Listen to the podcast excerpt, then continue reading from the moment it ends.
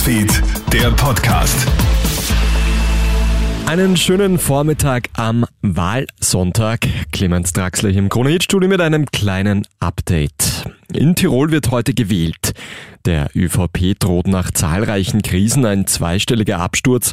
Die FPÖ, SPÖ sowie die Tiroler Liste Fritz könnten stark dazugewinnen.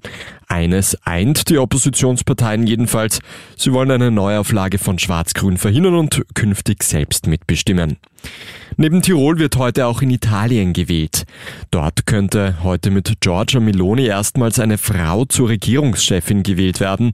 Allerdings fürchten viele, dass durch einen Sieg der postfaschistischen Partei Brüder Italiens ein großer Rückschritt droht. Meloni könnte im Fall eines Sieges Frauen- und Abtreibungsrechte beschneiden. Des Weiteren wird ihr ein russlandfreundlicher Kurs nachgesagt. Meloni gilt zudem als EU-skeptisch. Russland droht zwar mit dem Einsatz von Atomwaffen, der US-amerikanische Ex-General Ben Hodges glaubt im Profilinterview aber nicht daran, dass Putin seine Drohung wirklich wahr macht. Ein Atomschlag würde Russland keinen Nutzen bringen, so Hodges. Im Gegenteil, Russland müsste mit einem militärischen Gegenschlag rechnen, denn ein Nuklearangriff auf die Ukraine würde es den USA unmöglich machen, sich aus dem Krieg rauszuhalten. Vielmehr würde er einen Schlag auf Stützpunkte außerhalb des russischen Territoriums empfehlen, etwa auf die russische Schwarzmeerflotte.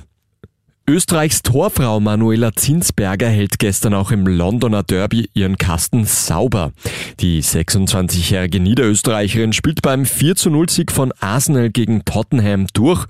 47.400 Fans im Stadion sorgen in der britischen Women's Super League außerdem für einen neuen Zuschauerrekord.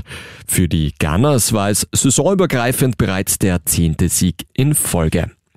Das war's auch schon mit unserem kleinen Update am heutigen Wahlsonntag. Ein weiteres, das bekommst du dann am Nachmittag von meiner Kollegin Tamara Hendrich. Einen schönen Nachmittag bis dahin. Krone Hits, Newsfeed, der Podcast.